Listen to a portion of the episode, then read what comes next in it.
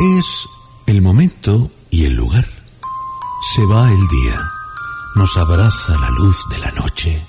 Nos invade el silencio de la luna y el cuerpo nos pide amor. Sensaciones compartidas. Conversaciones secretas y cómplices.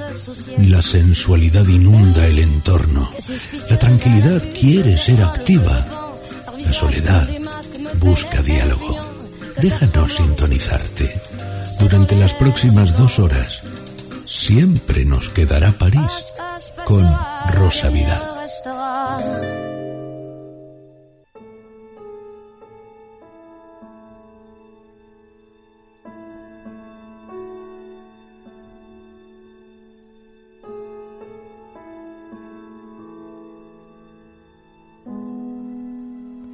Buenas noches, soy Rosa Vidal y esto que comienza es Siempre nos quedará París.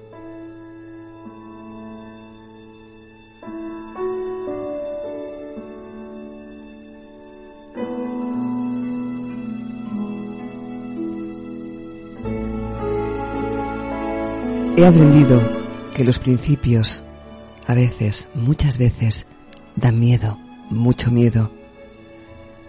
Y también pienso, ¿y qué más da? Si esa es la única forma de comenzar algo nuevo en la vida, habrá que hacerlo, aún con miedo. Podemos refugiarnos durante días, podemos refugiarnos durante semanas, meses e incluso podemos escondernos durante años. Podemos decirle al mundo que las cosas no salen tal y como queremos y aún así esa pataleta al universo no cambiará absolutamente nada si esa decisión no viene acompañada de una acción, porque seguiremos en el punto de partida. O quizá crees que es mejor esperar a que los demás muevan las piezas, cada una de ellas, en tu propia historia. No te voy a negar, y es verdad, que hay días en los que desearíamos no movernos de los 10 centímetros que ocupan nuestros pies y que necesitamos para mantenernos aislados de todos en paz dentro de nuestra propia burbuja, esa, esa burbuja donde nadie llega, donde nadie interrumpe nuestra tristeza, nuestro dolor, nuestra desesperanza, incluso nuestra falta de rumbo certero. Esa misma piel que tiene más de cobarde que de valiente. Y así somos todos. Y no pasa nada por reconocerlo. Nunca pasa nada. Esa envoltura que como una segunda vida a veces no nos llena de alegría. Ahí donde nos quedamos inmóviles y esperamos sin más que ocurra el milagro hasta que comprendemos que la única magia que es capaz de dar energía y viento a nuestros deseos es sencillamente aquella que vive dentro de cada uno de nosotros, de cada una de nosotras. Y no, no creas que lo que te estoy contando son solo palabras, envueltas en sonidos que llegan ahora a tus oídos. Sé valiente y haz la prueba, pero hazla de verdad. Acompaña esa decisión de una acción. Aunque no pase nada, hazlo. Ten el valor necesario para quererte, para quererte bien, para valorarte, para ver todo lo extraordinario que sucede cada vez que agitas tus deseos, tus decisiones, tus alas al viento. Verás que la misma brisa que te susurra tantas veces, vamos, inténtalo de nuevo, que tú puedes hacerlo, esa misma te ayudará a descubrir los pequeños milagros que nacen cada vez que das un paso hacia aquello que anhelas ser. Cuánta gente espléndida vas a encontrar en tu camino, en cuántos gestos y miradas anónimas de gente de la calle. Verás señales, verás guiños y sobre todo el cariño necesario para que continúes tu viaje. Verás que encontrarás en miradas de gente extraña un algo, un clic que no sabrás explicar, pero sentirás que esa persona a la que no conoces, sin cruzar palabra, sin mediar mensaje, te comprende, te entiende, porque quizá habéis compartido una secuencia de la misma historia, porque quizás sin palabras ha caminado en unos zapatos iguales a los tuyos, tal vez ha transitado en una estación muy parecida a la tuya. ¿En cuántos aromas vas a encontrar los amigos que esperan a tu lado y lo hacen pacientemente, con amor? ¿Y sabes a lo que esperan?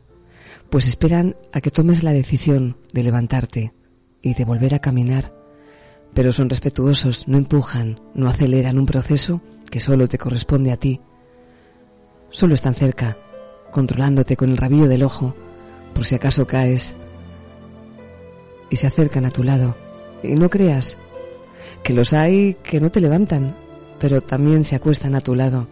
Y así, desde abajo, comprueban qué es lo que ves y comparten el mismo cielo estrellado que tú compruebas cada noche.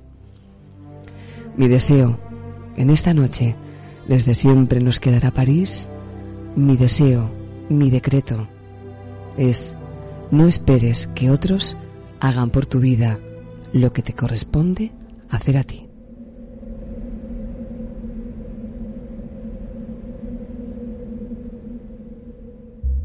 Avrei una storia da raccontare e poche ore prima, prima di partire, mi fermo intanto tu, prova ad ascoltare. Se chiudi gli occhi riesci ancora a immaginare che quello che ho da dirti in fondo non è una bugia. Ti cucirò un vestito nuovo addosso prima di scappare via, prima di andare via, via da qui, via da qui, via da qui, via da qui. Che cosa poi ti aspetti di trovare di diverso da noi due? Se anche via via da qui, via da qui, via da qui.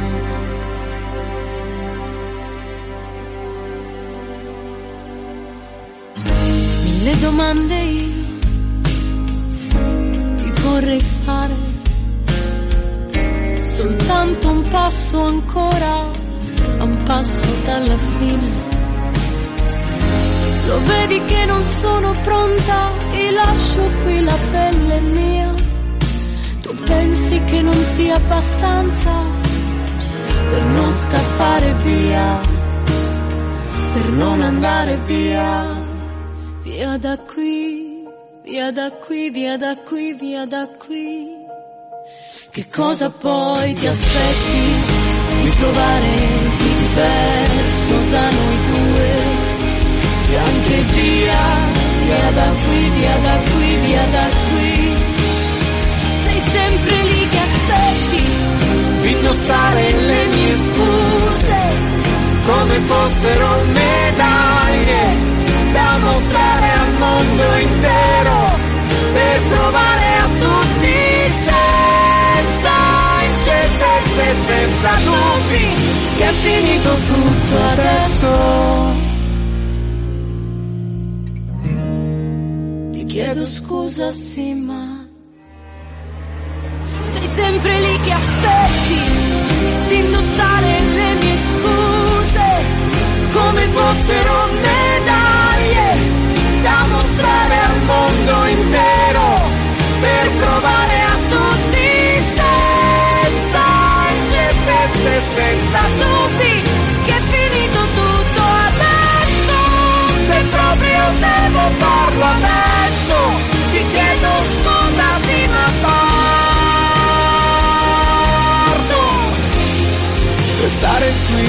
più senso.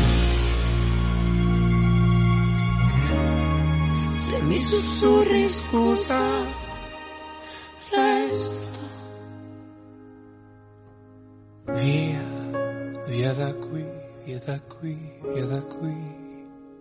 E ancora qui ti aspetto.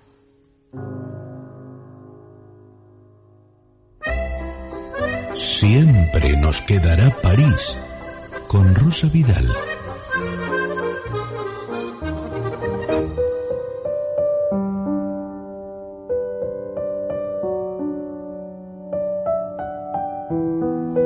Aquí estamos de nuevo frente al micrófono, en esas callejuelas recónditas, con poca luz, atravesando emociones, hablándote de experiencias y destapando sentimientos. Cuántas cosas nos han pasado en los últimos meses, en el último año, Qué lección magistral de vida nos ha atravesado la piel, la vida, la casa, el trabajo, los hijos, la pareja, la familia, las enfermedades, las risas, los llantos, las pérdidas, las llegadas.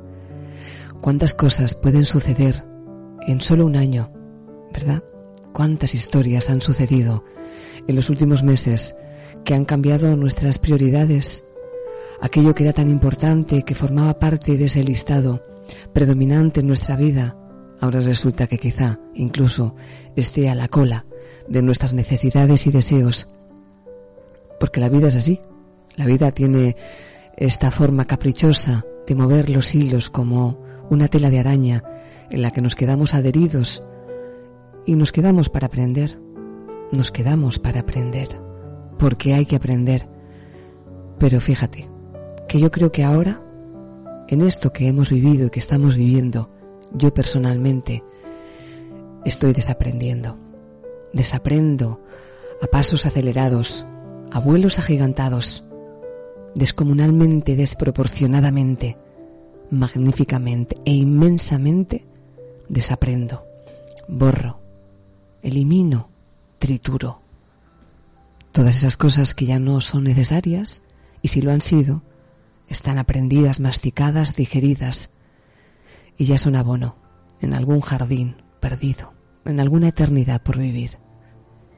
Hemos aprendido lo que tenemos que desaprender. Y aquí estamos, el equipo de París, Charlie Peña, como siempre, al mando de la nave. Y en la producción, nuestro querido también, Carlos Soriano. Saludos especiales, maravillosos oyentes, escuchantes que desde cualquier parte del mundo nos han seguido con una paciencia infinita en estos meses que no hemos emitido este programa de radio y que se han molestado en estar agazapados escuchando, escuchando simplemente a ver si aparecía ese tintineo que les indicaba con un correo electrónico que había un nuevo podcast colgado en el canal iVox. Pacientemente habéis esperado, cada uno de vosotros, cada una de vosotras.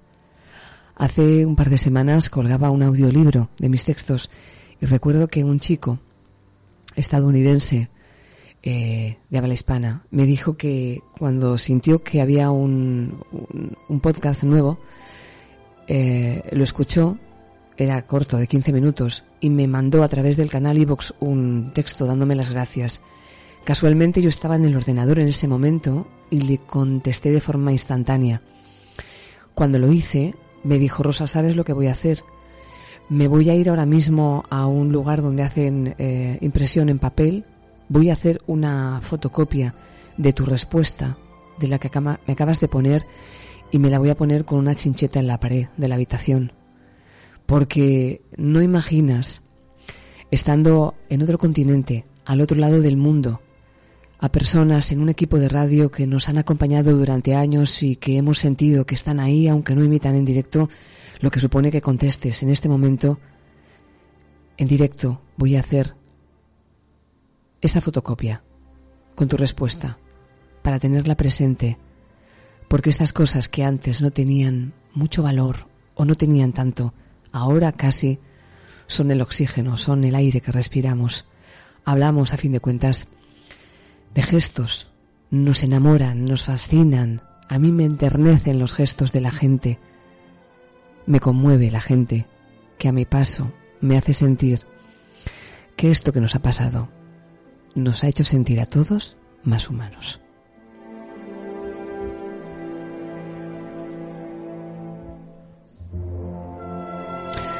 Una de mis componentes de este equipo de radio que ha estado, está siete temporadas en antena con más de 800 programas emitidos eh, con escuchantes de más de 40 países.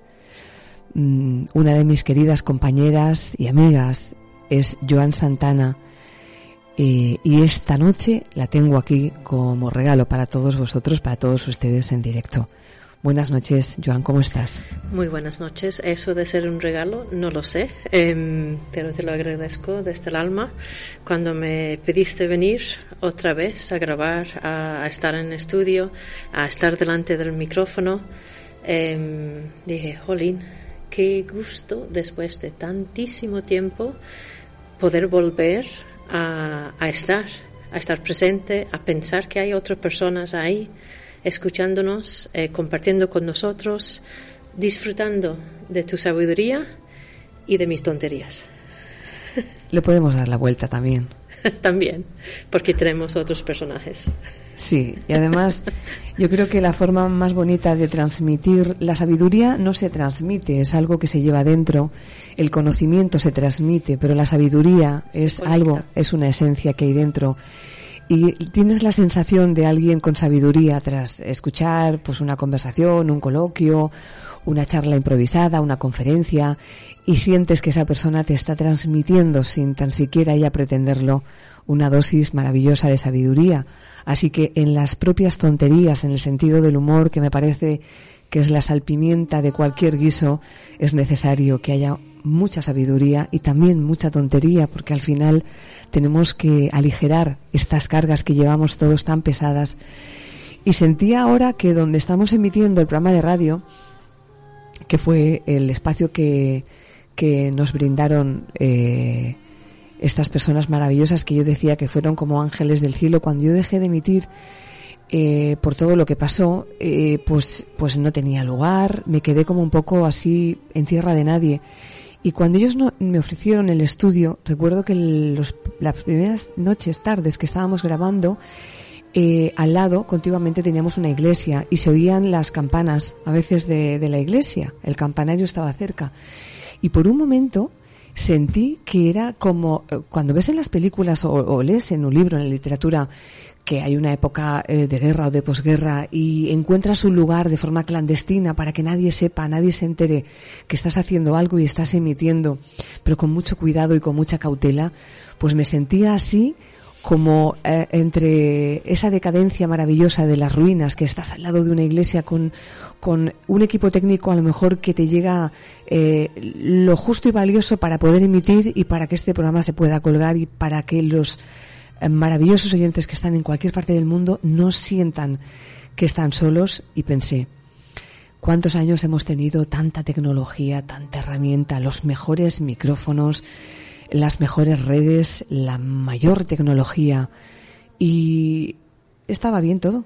Pero de repente cuando eso deja de existir y tenemos algo mucho más humilde, mucho más modesto, pero nos sirve como finalidad y vehículo para seguir emitiendo el programa, decimos, qué bonito es, qué alegría tan grande que aparezcan personas que como ángeles nos ofrecen lo que tienen para decir, Rosa, para nosotros es un privilegio y es un orgullo que estés aquí emitiendo y que además el Siempre nos quedará París forme parte de estas cuatro paredes al lado de esta iglesia, de este campanario, pero que tú no dejes de conectarte con, con los oyentes.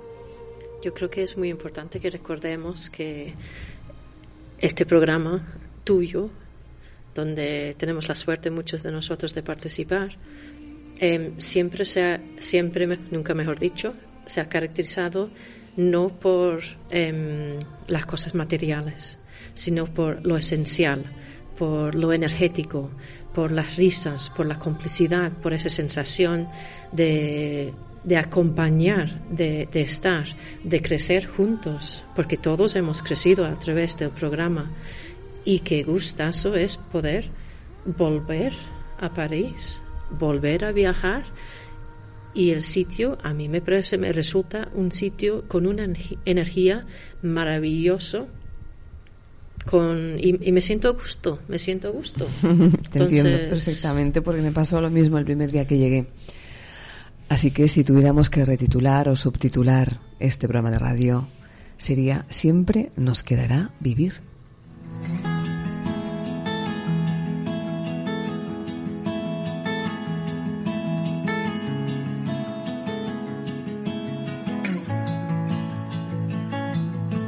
Y si alguien sabe de vida es mi querida amiga, la doctora Carmen Alegría, porque ella fundamentalmente lo que hace es trabajar con la vida, con las personas, con los sentimientos, con las emociones, con la salud, con la enfermedad. Ella trabaja todos los días, desde su puesto de trabajo en urgencias, trabaja con la vida.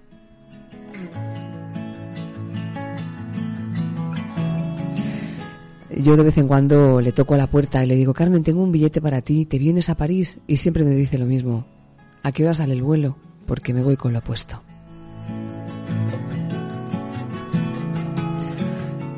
Buenas noches, mi querida Carmen, ¿cómo estás? Feliz, feliz, estoy embelesada escuchando tus textos, tus escritos siempre tan inspiradores. Es como volver a casa, feliz de estar otra noche tan sugerente como esta, disfrutando de la música que es envolvente y que acompaña, y escuchando con mucha atención a Joan, que me parece que está transmitiendo desde una, desde una virtud muy importante que es el sentido del humor, que me parece uno de los más inteligentes de los sentidos, y que mejora siempre la enfermedad, y que yo lo receto todos los días en urgencias, porque cuando hay sentido del humor, la, sanación es más cercana. Carmen, eh, trabaja hace muchos años en, servicio de urgencias y tenía una presencia mm, buena en las redes sociales. Estaba bien posicionada, con unos argumentos frescos, muy dinámica, sólidos. Lo que yo digo, una gran profesional, una mujer con excelencia laboral. Esa gente que te transmite buen rollo, buena energía, unos valores estupendos. Pero llegó la pandemia llegó el COVID y ella pues también pasó por esa fase y recuerdo que un día en Twitter puso un, un texto que decía que ella también eh, se había infectado del COVID y que en la medida que pudiera ser útil, como estaba de baja en casa, pues ahí estaba, ofreciendo sus herramientas, ¿no? Que era su propio conocimiento y su propio tiempo, que es lo más valioso. Y lo que le ocurrió fue que bueno, pues terminó casi pasando consulta en Twitter, porque le escribían desde cualquier parte del mundo, haciéndole consultas, reflexiones, y se vio tan desbordada que yo creo que tuvo que casi organizar un poco una agenda de trabajo de la cantidad de peticiones, de preguntas que le hacían y que creo que le siguen haciendo personas desde cualquiera de los rincones de este planeta nuestro. ¿No es así, Carmen? Fíjate que yo no era consciente del poder de las redes sociales. Efectivamente entraba de vez en cuando, pero cuando puse aquel mensaje de repente parecía como mágico. Ah, hubo días, la gente, estábamos todos muy asustados, un poco perdidos. Los teléfonos para informar estaban colapsados y hubo días que contesté más de 500 mensajes sí que tuve que organizarme, no tanto como para contestar mensajes, como para empezar a contestar un montón de gente que se ponía en contacto conmigo para hacerme entrevistas. Y a mí aquello me venía tan grande, yo venía de, otro mundo tan distinto, que tuve que organizarme para saber eh, esta entrevista en Venezuela, esta entrevista en Panamá, esta entrevista en Puerto Rico, esta entrevista en Estados Unidos. Yo pensaba que era un poco, dije yo, esto debe ser una tomadura de pelo. No sé por qué les llamaba tanto la atención el hecho de que alguien que estaba confinada, yo tuve que estar ocho semanas sin poder estar en urgencias, pudiera pasar consulta de, en pijama y desde el salón de casa. Nunca me sentí tan médico, nunca me he sentido tan útil y nunca me he sentido tan arropada por tanta gente. Fíjate qué paradojas de la vida. Cuando tú crees que estás haciendo algo por los demás, en realidad, pues compruebas que son ellos los que te están transmitiendo tanto cariño, tanto estar aquí, tanto doctorcita, rezo para que viva, que yo mejore mucho más rápido que si no me hubiera dedicado a contestar. Estoy escuchándote, Carmen, y ahora entenderás lo que nos ha pasado durante ocho años cada noche al equipo de Siempre nos quedará París, a todos los profesionales, que cuando eh, decíamos estamos aquí para lo que necesitéis, para que nadie se sienta solo, simplemente para arroparos, para escucharos, y nos escribían personas como a ti te ha ocurrido ahora desde cualquier parte del mundo, dándonos las gracias por la ayuda cuando realmente los que teníamos que dar las gracias, los afortunados, los afortunados éramos nosotros, los miembros del equipo, por todo lo que estábamos recibiendo. Y también nos pasó como a ti, al principio eh, nos metimos, nos sumergimos en una desproporción tan grande que decíamos, ¿cómo es posible que un programa humilde hecho en las Islas Canarias en España pueda eh, haber transgredido las fronteras tecnológicas eh, y puede estar llegando a cualquier pueblo de cualquier país recóndito y a tiempo real estar preguntándonos personas pues que han perdido un ser querido, que lo han perdido todo, que están desahuciados emocionalmente, económicamente, que no saben qué hacer y de repente se encuentran a un equipo de nueve personas de diferentes áreas profesionales que están ahí para lo que necesiten, para ayudarles, pero sobre todo para decirles que no están solos. Te entiendo tanto, tanto, Carmen, cuando me estás contando esto, que si no lo vives es muy difícil ser capaz de transmitirlo, ¿verdad? Sí, hay que vivirlo. Eso es como un orgasmo. Lo puedes describir, pero no lo conoces hasta que no lo vives. Es algo personal, es algo intransferible. Pero hay una cosa que, que tiene que ser la esencia para poder llegar tan lejos y de esa manera tan aparentemente sencilla. Y es el amor que pones en lo que haces. Entonces, entiendo muy bien que vuestro programa llegue, porque mucho antes de esta pandemia, que ya tuve la suerte de conocerte, hubo una cosa que me, hizo que me sintiera unida a ti, y es el amor que pones en lo que haces. Y cuando tocas a las personas con amor, aunque sea a través de las ondas, aunque sea a través de Internet, aunque sea a través de la radio, cuando haces las cosas desde el amor, curas y llegas. Y, y, resultas cercano a pesar de que te separen 5.000 kilómetros. Y esa es tu esencia y eso es lo que me, me hace sentirme muy a gusto aquí. Y por supuesto, yo siempre que me digas vámonos a París, yo me monto en el vuelo y me voy en el primer vuelo que encuentre. Pues estamos eh, emitiendo desde las Islas Canarias en España para todo el planeta. Este programa lo vamos a colgar como hacemos con todos en todas las redes sociales. Lo colgaremos también en forma de podcast en el canal iVox que desde aquí damos las gracias a la a la parte ejecutiva, a la dirección, porque nos han recomendado entre los 20 mejores podcasts dedicados a la psicología y a la inteligencia emocional, entre los 20 mejores programas de España. Eh, yo siempre he dicho y lo digo constantemente, yo no soy psicóloga, eh, no soy psiquiatra, no, no ejerzo, además no, siempre lo he dicho cuando me preguntan, ¿eres coach? ¿Eres, ¿Eres terapeuta? No soy nada de eso. Yo soy una mujer que hace radio y escribe o una escritora que hace radio soy una eh, periodista enamorada del mundo de la radio desde que tengo 18 años. Estudio antropología, que si no la termino tampoco pasa nada, porque lo que me interesa de la antropología es el estudio del ser humano desde sus orígenes hasta donde yo pueda aprender, porque soy una enamorada del conocimiento, soy una preguntona nata. Y para los que me han preguntado tantas veces, eh, decirles que tengo un exquisito cuidado en, respetar las áreas profesionales de cada persona, de cada invitado que viene aquí. Yo creo que cada ser humano, en sus conocimientos, en sus capacidades, en su sabiduría, puede ayudar a otro ser humano tocándole en ese área en el que pueda aportar y pueda ayudar. Eh, me parece fundamental la visita y la conexión entre Joan y Carmen. Eh, Joan es entrenadora personal, trabaja las áreas que tienen que ver con, con el ser humano a nivel mental, personal, a nivel emocional. Y Carmen no solamente es una doctora que se ocupa de las dolencias físicas, porque es evidente que todo está unido, el alma, el corazón, el cuerpo, la mente.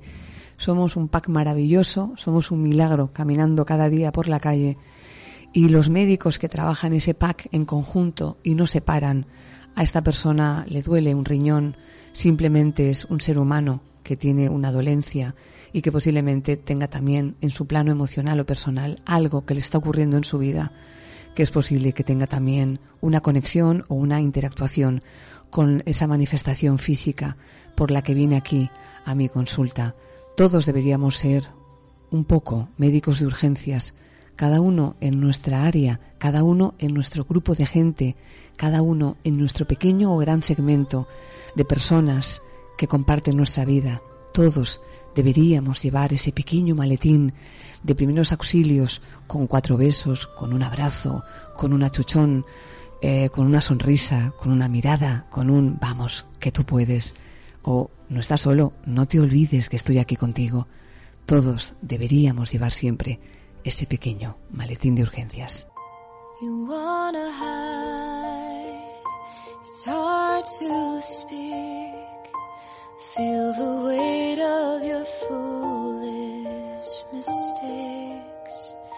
You say you're fine.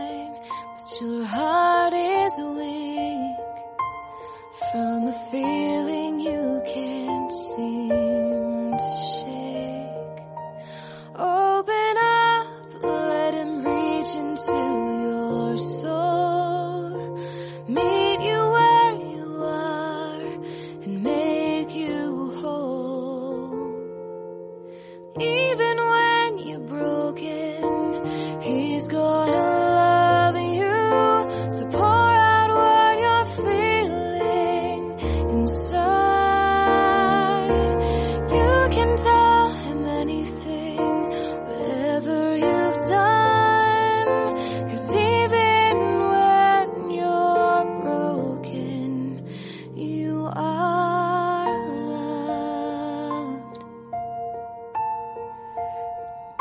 día son más profesionales que afirman que nuestro estado emocional influye en nuestra salud, tanto mental como física.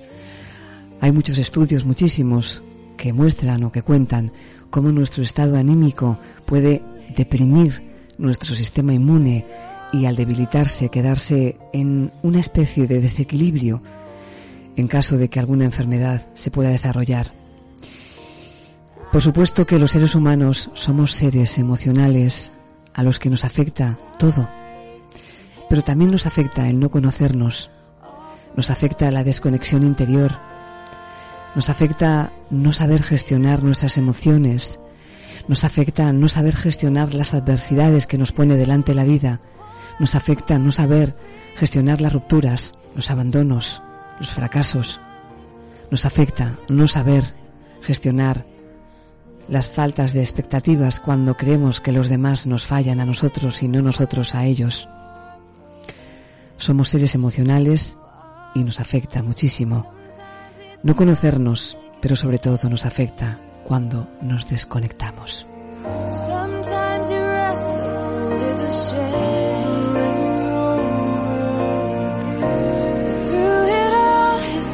Cuanto más avanzo en mi vida, más aprendo y más desaprendo de todo cuanto me rodea. Y me hago cada vez un poco más consciente de que hay cosas que no siempre llegan a entenderse y que quizá nunca llegarán a entenderse, al menos de momento no, y sobre todo no del modo quizá en que estamos esperando entenderlas. La culpabilidad tan injusta que una persona puede desarrollar por el hecho de estar enferma y no saber qué hacer para poder mejorar su estado de salud es algo que nadie merece. Cuando además yo creo que sencillamente existen situaciones que se escapan a nuestro control o entendimiento como seres humanos. Somos mucho más que una enfermedad, somos amor, amor puro, y pase lo que pase, merecemos ser felices, sean meses, sean días o incluso las últimas horas que a cada uno nos toque vivir. Esta noche estamos hablando con la doctora Carmen Alegría, estamos hablando con Joan Santana y estamos comunicándonos con miles, con miles y miles y miles de personas que están ahora escuchándonos. Queremos que te sonrías, que sonrías, que elijas sonreír, que elijas ver el amor que tú eres y que elijas ver y sentir que llevas amor a todas las personas que a ti te quieren.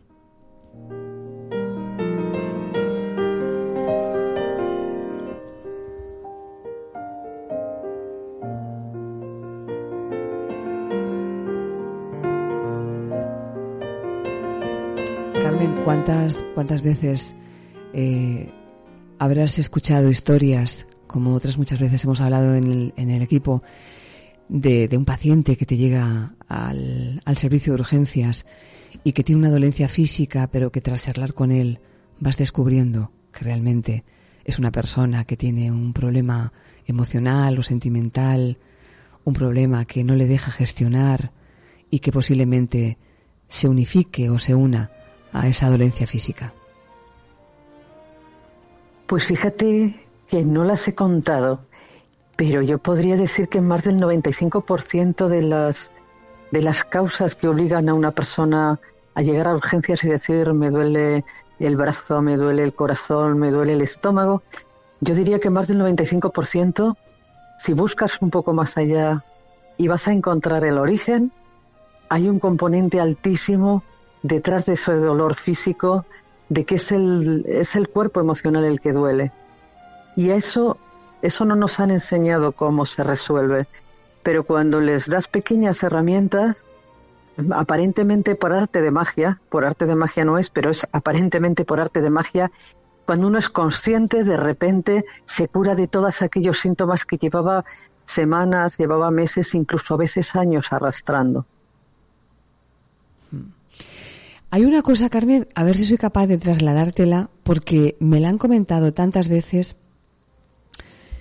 Eh, hay muchas personas que cuando tienen una enfermedad y una enfermedad grave, por ejemplo, si hablásemos de, cáncer, por citar un ejemplo, eh, llegan a pensar que hay en ese desequilibrio que tienen ellos, que han hecho algo malo para que estén sufriendo o estén padeciendo esa enfermedad. Yo esto lo digo con mucho cuidado, con mucha cautela, pero me voy a hacer portavoz de personas que a mí me lo han trasladado y han llegado a sentir que esas cosas que han hecho mal en su pasado, en su vida, cómo han gestionado sus relaciones con los demás, y el no haberse portado bien y el, como decíamos antes, tocar la vida de las personas que se han cruzado y haberles lastimado, haberles hecho sufrir, haberlos eh, dejado rotos en el camino, les han hecho sentir que quizá cuando aparece esa enfermedad o ese cáncer em, tiene una relación o es motivado por algo que han hecho malo. Eh, ¿Te suena lo que te estoy diciendo a algo raro o algo conocido? No, me suena conocido porque yo también lo, constato y lo veo en mis pacientes. Fíjate que es que el sufrimiento en esta cultura nuestra tiene un gran componente religioso. Entonces, cuando eres capaz de separar un poco esos componentes, en el caso concreto de la enfermedad que tú dices, cuando hablamos de cáncer hay un componente genético, hay un componente, hay muchos componentes. Ahí hay que poner un poco de cerebro izquierdo, precisamente para quitar esos tintes de que es que estamos aquí para sufrir. Yo siempre digo, nos dijeron que la vida es un valle de lágrimas, pero eso no es verdad, eso no es verdad. Estamos aquí para disfrutar de la vida. Y cuando una persona se enfrenta a un diagnóstico grave, como puede ser en este caso un proceso oncológico, todos pasamos, todos pasamos, independientemente que sea un cáncer o cualquier otra enfermedad, incluso a veces ni siquiera tiene que ser una enfermedad. Tú hablabas hace un ratito de rupturas, problemas importantes que, a veces la vida nos regala. Cuando pasamos por problemas importantes, pasamos por una serie de etapas que son siempre las mismas para todos, porque todos somos humanos, independientemente del lugar del planeta donde vivimos. Y si nos quedamos anclados en la culpa, si nos quedamos anclados en el por qué a mí, en el resentimiento, en el susto, pues nos quedamos ahí. Pero hay una buena noticia, y es que si podemos avanzar un poco más, y aquí yo hablo en primera persona porque lo viví cuando enfermé el pasado mes de marzo, hace ya casi un año. Si dejamos esas, esas etapas atrás y abrazamos la incertidumbre, abrazamos el miedo desde la confianza y desde una palabra clave que, es para, que hay para mejorar, que es la aceptación, en ese momento conectamos con algo que tú has nombrado hace un momento y es el amor. Y cuando conectamos con nuestra verdadera esencia, que es amor, en ese momento la vida cambia y la enfermedad cambia y nuestros propios recursos internos cambian y esa culpabilidad falsa se disuelve sin, sin necesidad de hacer nada más. Y esto yo lo aprendo de mis pacientes, yo no lo aprendí en la facultad. Tengo la suerte de que cuando se me olvida, lo vuelvo a aprender de algún paciente, con lo cual no dejo de dar las gracias. Eh, te está escuchando Joan atentamente. Ella, no te lo he comentado, pero los oyentes que son asiduos a París ya saben que ella toma nota constantemente desde que pone un pie en el estudio, desde que yo doy las buenas noches, ella empieza a apuntar, apunta todo lo que le llama la atención, todo lo que le interesa, todo lo que va a desarrollar, lo que va a leer, eh, lo que se va a llevar después a casa y seguramente va a releer. Y me gustaría saber hasta ahora, eh, en todo lo que estamos hablando, las tres, ¿qué es lo que, lo que más te ha llamado la atención, Joan? Lo que más me ha llamado la atención, bueno, tengo varias cosas que sí, hemos hablado de la inteligencia emocional, de lo que es el amor, eh, de comienzos nuevos, de valentía, de el cariño que necesitamos para seguir el viaje. Eh, a Carmen le hemos escuchado decir que es como volver a casa, que no era consciente del poder de las redes sociales. em, que cuando piensas que estás haciendo cosas para los demás, pero en realidad son ellos que te están ayudando a curarte a ti mismo, y que cuando llegas, lo que acaba de decir me, me ha quedado he conectado con lo que acaba de decir Carmen. ¿Por qué? Porque ha dicho que podemos avanzar un poco más, que esto de, de que si he hecho algo malo yo, eh, ¿por qué por eso estoy enferma? No, la vida no es un castigo, la vida, el sufrimiento viene como parte del paquete y nosotros desde, desde el amor, desde la aceptación, no desde el sufrimiento y la culpabilidad, podemos elegir disfrutar em, de esta vida, de todo lo que nos tenemos alrededor, enfocarnos en, en las cosas positivas, porque si tomamos tiempo, están a pesar de todo. Em, como dijo Carmen, podemos avanzar un poco más, dejando atrás esas etapas, abrazando la incertidumbre, el miedo, con la aceptación del amor. Y ahí, en ese momento, cuando aceptamos el miedo y el amor y la incertidumbre, es ahí cuando cambia nuestra vida. Y es verdad, lo aprendemos. Estas cosas aprendemos porque lo vivimos. No lo aprendemos de los libros, lo aprendemos de nuestros propios corazones, de los corazones y las mentes de, de las personas que nos rodean. Y qué bonito es poder estar, cada ser humano, poder ayudar a otro ser humano. Así que eso en resumen de las cuatro páginas que ya tengo escritos esta noche. Em, por ahí van los tiros. Estaba eh, comentando, eh, Joana, ahora que había conectado con las últimas palabras de Carmen. Eh, fíjate que estaba hablando yo, que estaba eh, proponiendo que he escuchado muchas veces a personas decir qué malo tengo que haber hecho en mi vida para estar sometido o sometida a esta enfermedad, a este sufrimiento o a veces cuando, cuando se mezcla todo en esta coctelera, que a veces el ser humano es tan, tan curioso y tan peculiar, y empieza a hablar de enfermedad, del karma, de lo que hice, de lo que, y lo mezcla todo sin, sin una base, sin mucho conocimiento. Y, yo a veces cuando escucho a personas hablar así, me hago siempre la, la reflexión, ¿por qué mm, nos cuestionamos tanto lo que hemos hecho en la vida de los demás? ¿A quién no hemos tratado bien o a quién hemos tratado mal? y si como consecuencia de ello recibimos ahora algo que consideramos inmerecido, ¿cuántas veces olvidamos lo mal que nos tratamos a nosotros mismos, el poco amor, el poco cuidado, el poco valor con el que nos tratamos, que es el principio de todo, absolutamente todo? Yo veo tantas personas que no se quieren bien, que no se valoran bien, que se maltratan. Y yo digo, ¿no será mejor pensar que el principio de cualquier cosa es lo que parte de uno mismo para después empezar a pensar cómo tratamos y qué hacemos cuando tocamos la vida de los demás, Carmen. Sí, efectivamente.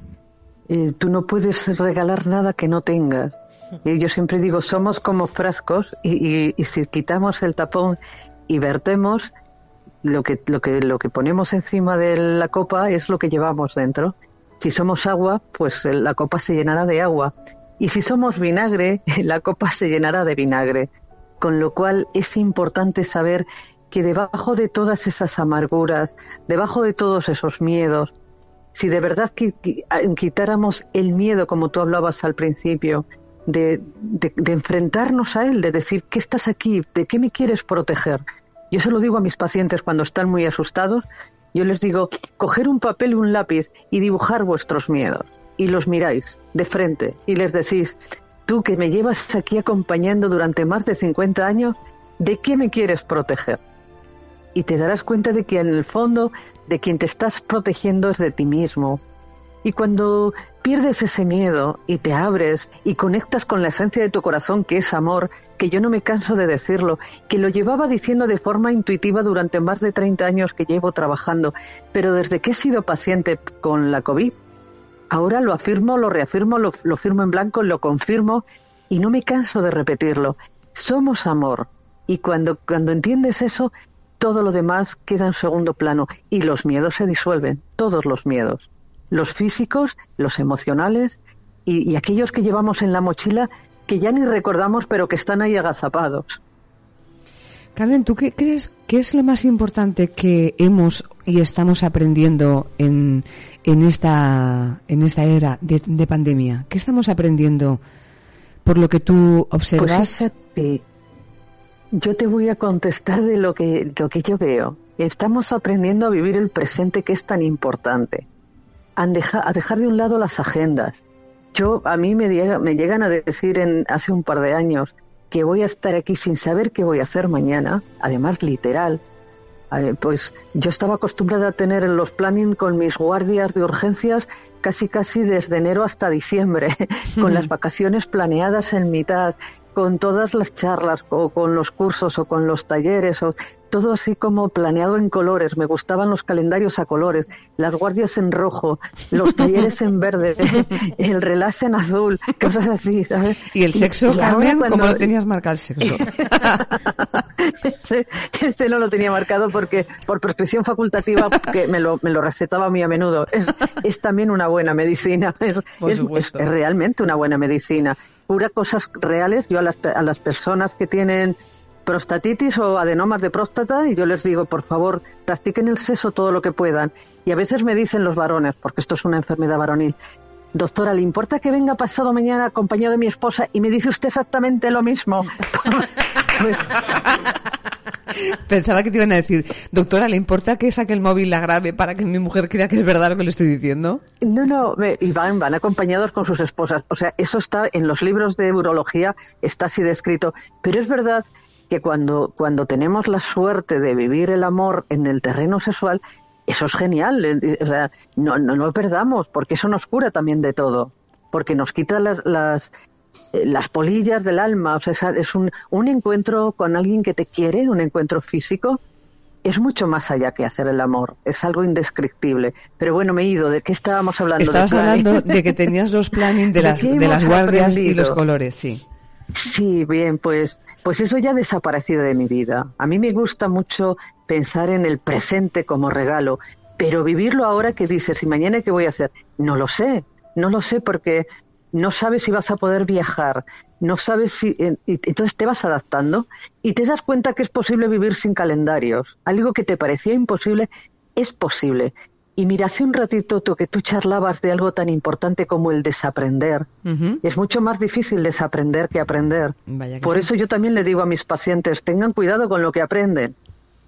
Entonces, eh, a mí me ha parecido esto de estar en casa durante ocho semanas absolutamente aislada de todo y teniendo que, que, aceptar muchas situaciones que yo hubiera sido incapaz de creer que iba a ser, que iba a ser real poder hacerlo yo perdí a mi padre precisamente en esas ocho semanas. Entonces, algo que te parece tan... Lo tengo ya asumido, lo, he aprendido, a, estoy aprendiendo a recordarlo desde el cariño, desde el amor, desde la gratitud. Pero si a mí me dicen que yo en mitad de ese confinamiento tengo que perder a mi padre, si me lo dicen 15 días antes, posiblemente me hubiera sentido incapaz. Entonces a mí mm ese, ese retiro que tuve que, estar completamente aislada me sirvió para luego volver a la vida. Mira, tú te imaginas estos abuelos que llevan un abrigo de cuadros muy pesado mm. porque han ido metiendo en los bolsillos muchas chucherías, muchos restos de cosas de los nietos, de cosas que, que, se han encontrado y que cuando vas a dar la vuelta al abrigo se llena todo de monedas, de sacapuntas, de lápices, de restos de que uno no sabe muy bien qué hay ahí. Sí y te das cuenta de lo que pesaba el abrigo cuando lo sacudes y quitas todo, pues un poco eso es el resumen de mi vida. O sea, a mí me, eh, ha sido genial porque ha sido como una especie de limpieza de cosas que estaban ahí, de personajes, de personas que llevaban mucho tiempo aparentemente y que desaparecieron por miedo al contagio y que después felizmente no han vuelto a aparecer y que eso es un regalazo porque se han ido sin necesidad de que les dijeras vete y después lo, lo, bueno de la vida, lo, lo generosa de la vida, es que te regala a otra serie de personas que han ido apareciendo de forma sutil y que están ahí como si llevaran toda la vida. Entonces es genial poder decirle ahora, como decía Gloria Fuertes, debe ser que te quiero desde hace siempre. Pues es verdad, han aparecido personas que la vida te ha regalado y, y situaciones que a mí me llegan a decir que voy a vivir hace un par de años hubiera dicho, no, no, no, ¿a qué, eh, qué varita mágica y aquí a la madrina le tengo que pedir esto? Entonces, para mí este último año ha sido un regalo, pero un regalo con mayúsculas, a pesar, y fíjate que lo digo con mi mano en el corazón, a pesar del fallecimiento de mi padre a más de 600 kilómetros de mí. Pero cuando yo entendí que para que él se marchara yo no tenía que estar, para mí sí era muy importante estar, como médico, como hija. Pero cuando mm. entiendes que él estaba arropado y que se tenía que ir porque había llegado su momento, y no te quedas en la culpa, que hablábamos hace un rato de la culpa, ni te quedas en, el, en la amargura cuando aceptas, porque la vida no es más que aceptación. Y cuando aceptas, empiezas a recordarlo desde el amor. Te das cuenta, siempre acabamos hablando de lo mismo, pero porque en el fondo nuestras células se mueven desde el amor y tienen la memoria también para el amor.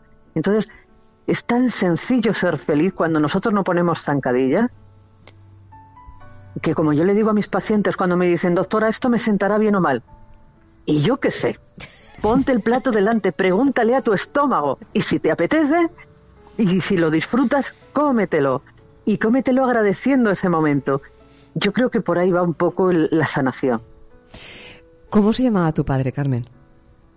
Julio. Se llamaba Julio. se sigue llamando Julio porque yo hablo con él todos los días, lo siento tan cercano y agradezco que me transmitieran cosas tan importantes como la bondad, me transmitió una generosidad, me transmitió la capacidad de perdonar. Entonces tú ahora dices, wow, papá, que tú estabas orgulloso de que nos habías transmitido una carrera y de que habías trabajado toda tu vida para que tus hijos fueran a la universidad y resulta que eso está bien y yo te lo agradezco, papá, pero donde quiera que esté, lo que de verdad te agradezco es que me enseñaras a perdonar, tan importante para, para avanzar, que me enseñaras el verdadero significado de la palabra bondad, tan importante para la vida, de la generosidad, tan importante para la vida. Entonces son legados tan bonitos y tan buenos que lo siento tan cercano que es que parece que estás sentado aquí con nosotros también en la tertulia. Qué bonito. A mí siempre que hablamos, mi padre también falleció hace unos años, eh, siempre que hablamos de las personas mayores, tengo una sensación de esa, de ese gran eh, sala llena de libros, que uno se sienta en la butaca y empiezan a revolotear como si fueran pájaros encima de la cabeza. Y te van contando cosas y te transmiten historias. Gente que muchas veces nuestros padres, nuestros mayores, a veces no han tenido muchos de ellos una formación a lo mejor académica, universitaria, pero se han formado en la vida, en el día a día, se han llenado de valores, de honestidad, de lealtades, han aprendido a batallar con sus propios recursos y se han hecho muchas veces a sí mismos, son autodidactas en la propia vida y han aprendido posiblemente desde la generosidad y desde la humildad y han sido capaz, capaces de transmitir esos valores. Yo creo que eso ahora muchos que somos padres y madres con nuestros propios hijos también tenemos la responsabilidad de ser capaces de transmitir esto que estamos viviendo, que nos ha demostrado la vida, que no hay nada seguro, que es todo un eh, hecho imprevisible constantemente, cada instante es imprevisible.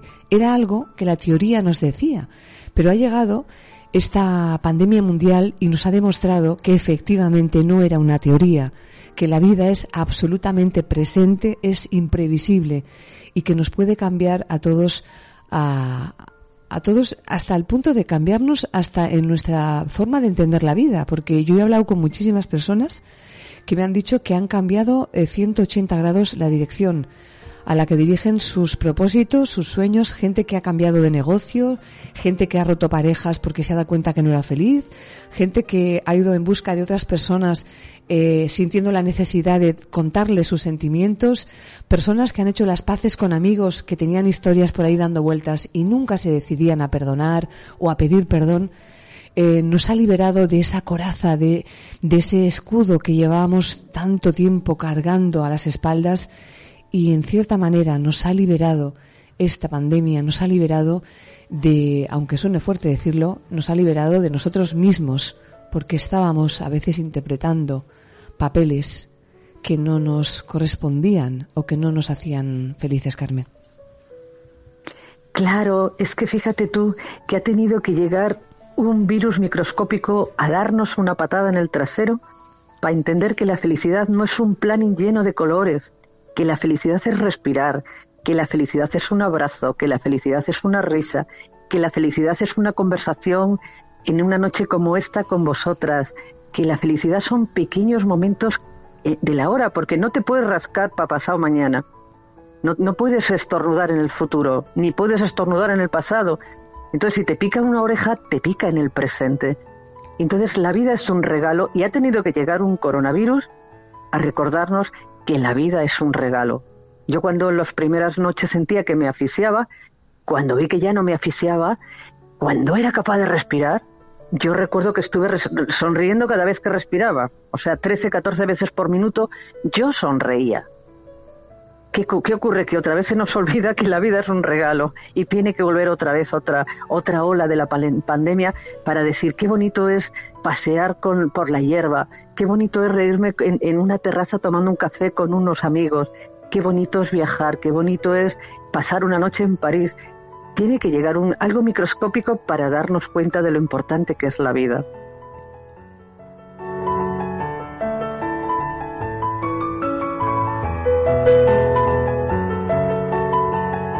Me gusta la gente que busca, aunque a veces eso signifique ir mar adentro para buscarse a uno mismo. Me gusta a los que conocen cómo saben sus propias lágrimas y aún así eligen cada día quedarse con el sabor de su sonrisa. Me gusta la gente que no lleva máscara, los que siempre te miran de frente, ni por encima ni por debajo, sino a la altura de los ojos. Me gusta la gente que escucha, la que es capaz de hablar, sin herir a otros, porque de su humildad nace su inteligencia y su ternura. Me gusta los que se quedan, lo intentan y a veces incluso hasta lo consiguen. Me gusta la gente que abraza, acaricia, besa y de todo ello hace su mejor instrumento, pero no su espada ni su escudo. Los que respiran profundamente dando gracias, los que descansan en paz, los que se ponen en pie y lo vuelven a intentar y de esa manera descubren que las mejores cosas de la vida requieren hasta la última gota de pasión que llevamos dentro. Yo también busco a buscadores, busco a exploradores, a inventores, a inventoras, a gente creativa, a los que no se conforman, a los que rompen clichés, a los que rompen agendas, a los que rompen plantillas de organigramas de trabajo, a los inconformistas como tú, los que solo necesitan de unos prismáticos especiales para encontrar almas preciosas como la tuya.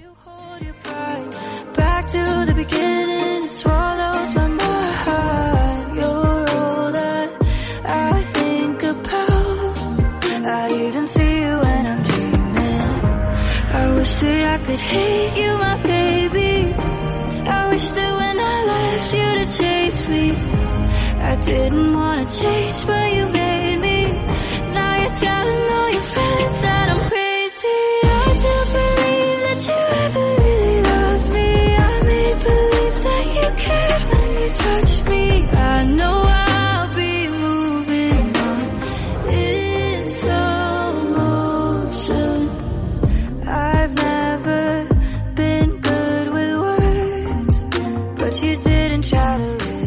Siempre nos quedará París. Hace unos días hablaba por teléfono de forma privada con Carmen y le comentaba que tengo un amigo, Juan, para mí Johnny, eh, que se había quedado impactado escuchando los últimos programas con, en París con, con Carmen y le removió algo por dentro al punto que me dijo que le encantaría eh, volver a escuchar esos programas.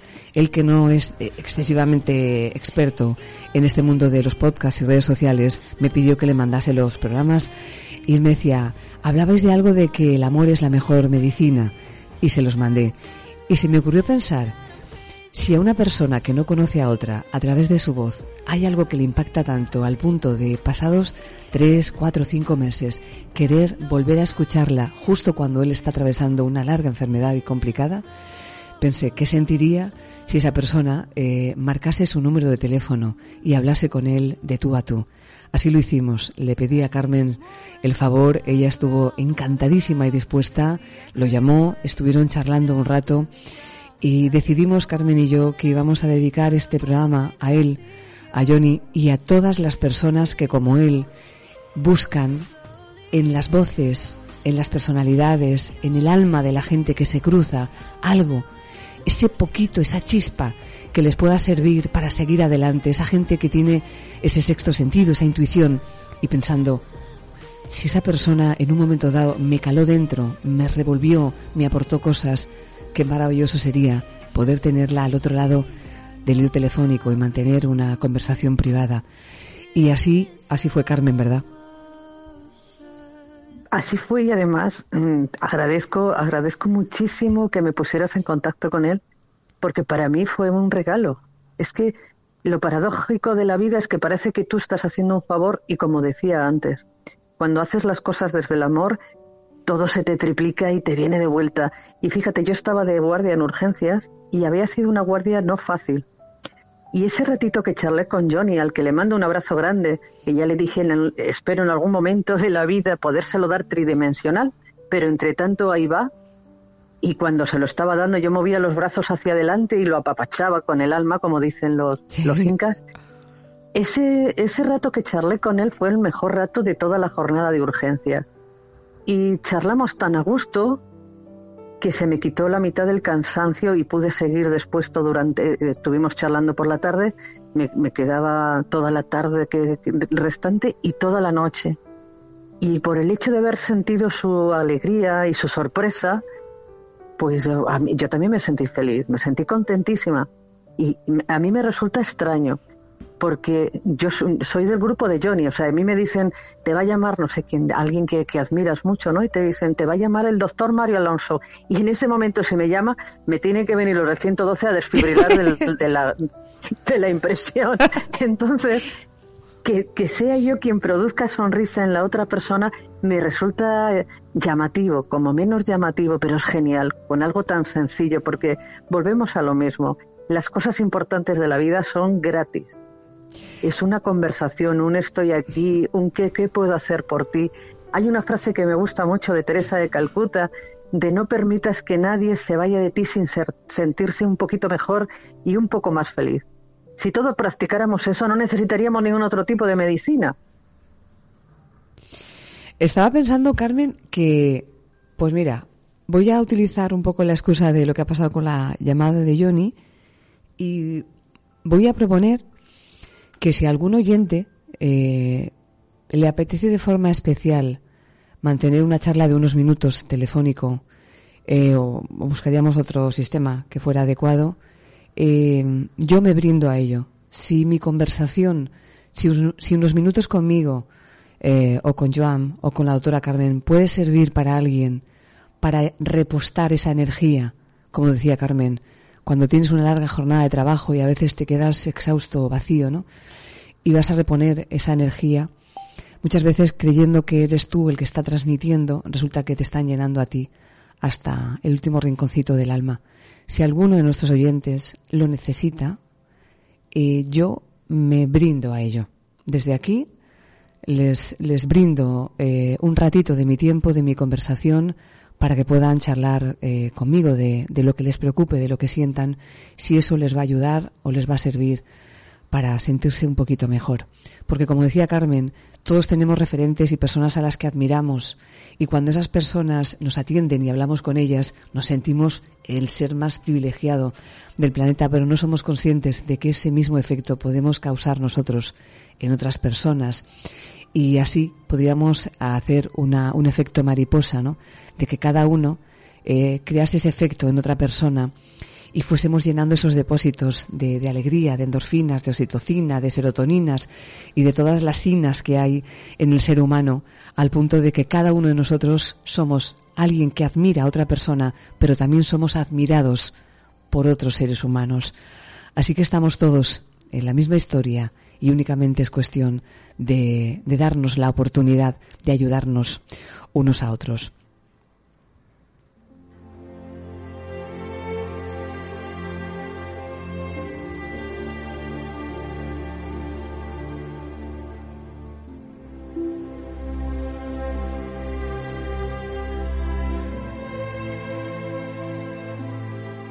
Siempre nos quedará París con Rosa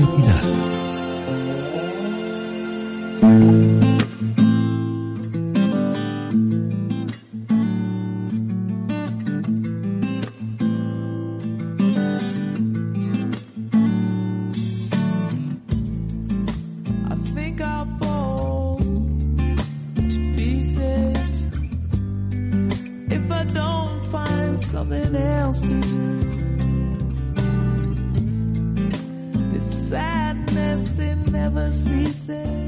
Pues estamos, aunque no lo parezca, entrando en la recta final, Carmen y Joan, porque el tiempo, siempre que nos damos un paseo por las callejuelas de París y nos olvidamos de que estamos ante un micrófono y de que estamos hablando para miles de personas y lo convertimos en una charla natural y espontánea, pues ocurre que se nos va el tiempo de las manos, mis queridas amigas.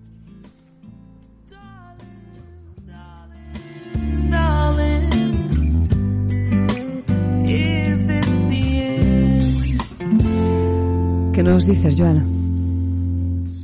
que hoy el amor es la mejor medicina.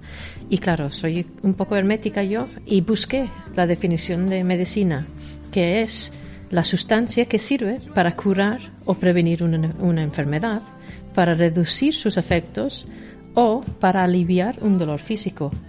Y es que eso es el amor. El amor hace todo eso. Entonces voy a proponer a la- al, al Ray que cambie la definición. Espérate que los vamos a llamar ahora. La RAI es la, la Real Academia de la Lengua, ¿eh? No es su amigo Ray. Que podía ser diminutivo de Raimundo, pero no. Es verdad, es verdad. Ha dicho la Ray, digo, será la Raimunda o algo. Estamos en, en los últimos instantes, los últimos minutos, y siempre me gusta pues ofrecer a nuestros, no son invitadas, para mí son gente que forma parte del equipo. Y mientras escuchaba a Carmen eh, hablando, eh, me ha venido una imagen a la cabeza de, de esas cosas que uno dice, no sé si se hará realidad, pero me encantaría que esto algún día pudiese llegar a ser. Me gustaría, eh, cuando todo esto nos permita hacerlo, eh, buscar un lugar eh, espacioso y adecuado para poder eh, hacer una charla coloquio eh, con Carmen y quien les habla, con Joan y con algunos profesionales más, por ejemplo, ¿por qué no? Eh, con Mario Alonso, que lo acaba de nombrar. Me gustaría poder ofrecer un, un lugar que reuniese pues las condiciones de seguridad que ahora necesitamos todos, pero que nos permitiese poder hablar como lo estamos haciendo ahora y que las personas que estuvieran presentes nos pudieran ver, nos pudieran escuchar y pudieran también participar haciendo preguntas sobre los temas eh, que cada noche abordamos en este programa de radio, los temas en los que se siente cómoda Joan, los temas que aborda Mario Alonso y, por supuesto, los temas que también maneja con esa maestría nuestra querida doctora Carmen Alegría. Así que el guante está echado, Carmen. Vamos, lo tomo, lo tomo y además me lo, me lo, me lo tomo como un premio. Para mí esto es un premio. Yo que vengo de las urgencias y que vengo de estas cosas así tan sencillas de los pasillitos de hospital, eso que estás contando para mí es un reto.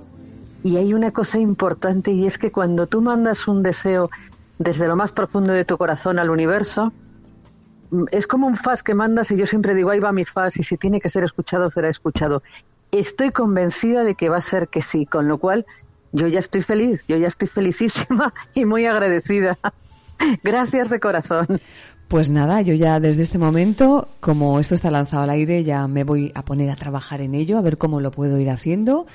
Eh, va a requerir, pues eso, eh, una labor minuciosa, hacerlo todo con mucho cariño y despacio para que pueda tener una, una finalidad y por lo menos la intención está puesta. Eh, John, para terminar, Para terminar, una frase de, de Carmen, que somos amor y cuando entendemos eso, todo lo demás disuelve.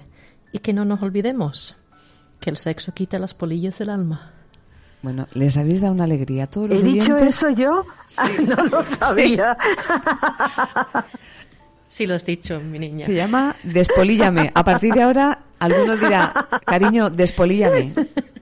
Y dirá, ¿cómo? Dice, escucha el programa que lo entenderás. ¿Cómo que te despolille? ¿Has visto cómo le gusta reír Carmen? Me encanta, ¿eh? Ay, despolíllame. Va a ser mi grito de guerra a partir de ahora. Lo mejor es que los que no lo sepan, cuando nos encontremos así gente que lo sabemos, dirán, ¿cómo has despolillado anoche? ¿O te despolillaron a ti? Sabes que no era consciente de que lo había dicho, pero escuchado en la voz de Joana, tan bonita esa voz, es casi que estaba, parecía que estaba citando algo importante. Gracias.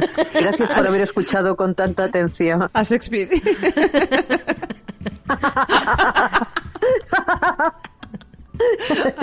Oye, no sé qué me habéis puesto en la copa. Una polilla.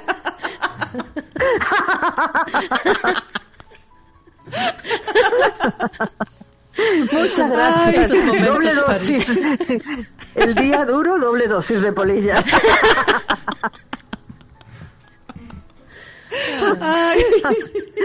He disfrutado mucho con vosotras. Es que tengo la impresión de que nos conocemos desde hace siempre, como yo decía. Sí. Bueno, en realidad Entonces, dijiste, debe ser que te de quiero vida. desde hace siempre. Eso no es mío, eso es de Gloria Fuerte. Pero me gusta, me gusta mucho. Ojalá hubiera sido mío. Alguna Ah, vez se lo he dicho a alguno de mis enamorados como si fuera mío. Alguna vez cuando era joven, para, para quedar así de- muy impresionado el enamorado, le decía, ¿sabes que, que te digo? Debe ser que te quiero desde hace siempre. Y casi se caían para atrás de la impresión. Dice, cuando era joven y Y pensaba eso que no hablaba de polillas. Cuando has dicho cuando era joven pensaba que ibas a decir cuando despolillaba mucho. No, entonces no despolillaba nada, tenía 13, 14, 15 Ah, bueno, años. bueno. Pensaba que, pensaba que estabas por los 20. No. Pero Bueno, pues... Tengo aquí una frase mía, ¿eh? Sí, pues, Joan tiene una ya, frase. ya más seria. A ver. Tú sabes que me gusta el humor, La pero voy a también la- copiar. la A ver. seria. Esta es mía, ¿vale? El amor. Un lugar encantado donde las contradicciones nos unen, somos uno solo. Muy bonito. Oh. Gracias por compartirla, Joan, gracias de corazón. Porque yo no tengo tatuajes, pero cuando me haga dos me haré el de despolíllame por un lado y el amor es un lugar donde se encuentro. bueno, pues con este sentido Gracias del de humor corazón. a He disfrutado muchísimo con vosotras. Hemos iluminado con las, las polillas que se, se convierten en luciérnagas después, arrojando luz, y nos hemos iluminado con, con la maravillosa sensación de tener eh, la gratitud inmensa de encontrarnos y coincidir con seres absolutamente maravillosos como es la doctora Carmen Alegría y como eh, es Joan Santana. Así que a las dos, desde aquí, gracias por este paseíto. Por siempre nos quedará París y hasta muy prontito. Muchas gracias. Un abrazo, un abrazo del alma. Gracias, Carmen. Un beso inmenso. Chao.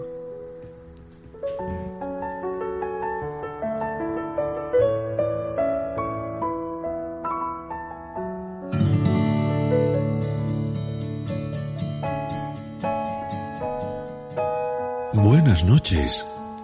Aunque tú no nos dejes, vamos a enamorarte.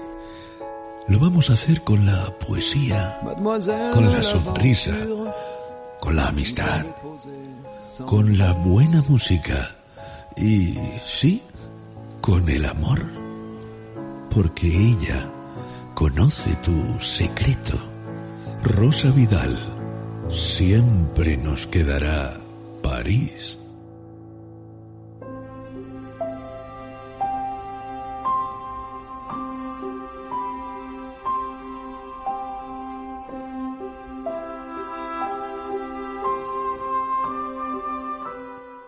La vida es un regalo demasiado valioso como para despertar cada mañana con una pesadísima carga a la espalda.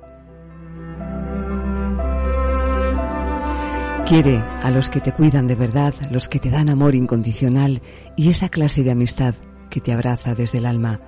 Olvídate de los que no lo hacen y sigue tu propio camino.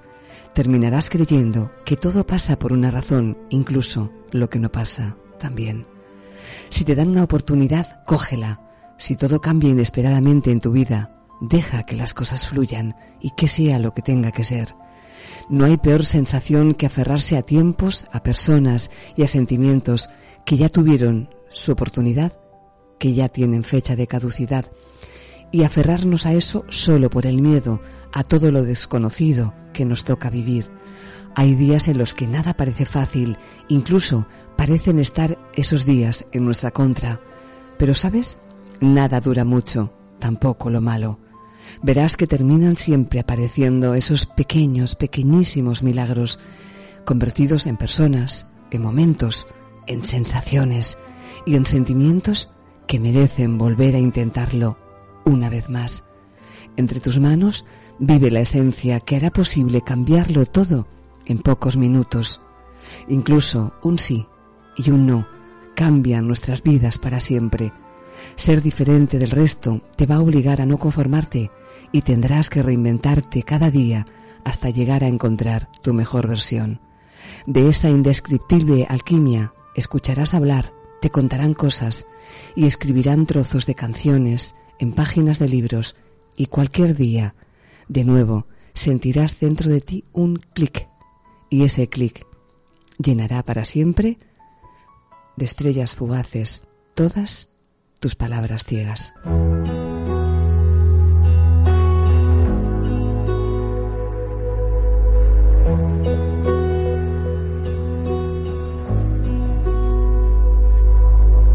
Anche un taglio può essere perfetto. Vamos a apagar la luna, apagar los farolillos, recogemos nuestra tacita de café, la agenda, apagamos la vela y empezamos a decirte que nos vamos a marchar, pero que vamos a volver muy pronto. Gracias, mi querida amiga Joan. Muchísimas gracias a ti por tenerme de vuelta. Hasta pronto. Quarto dritto in faccia alla realtà. Gracias, Charlie Peña, como siempre, un maestro, realizando. Di paure, o almeno non per me. Gracias, Carlos Soriano. Un abrazo desde el alma, el maravilloso productor que llena las noches de París. Gracias a ellos, a su energía, a su trabajo, a su cariño, a su buen hacer profesional y a ser tan buena gente los dos. Soltanto quello che sento. Ante los micrófonos, como siempre, Rosa Vidal. Te mando un beso inmenso.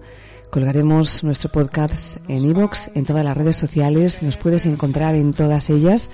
Y si en algo nos necesitas, sabes que siempre estamos aquí para que nunca te sientas solo, para que nunca te sientas sola. Hasta muy pronto. Desde siempre nos quedará París.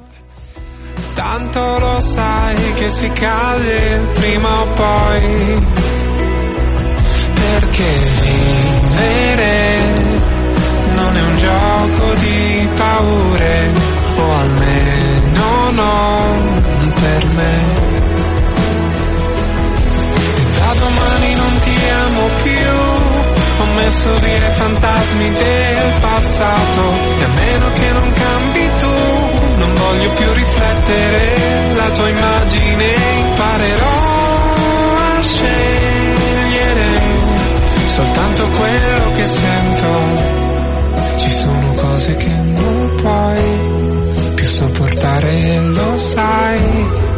Che oggi è l'ultimo giorno per noi, oggi è l'ultimo giorno.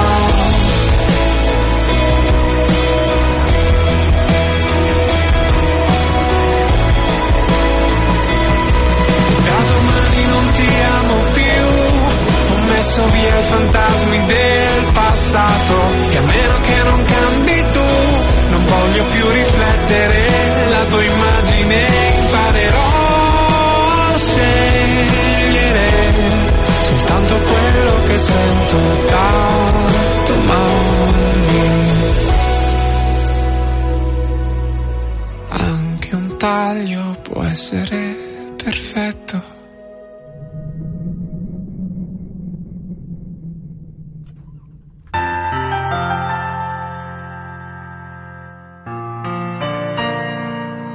Solo con ella, con Rosa Vidal, siempre nos quedará París.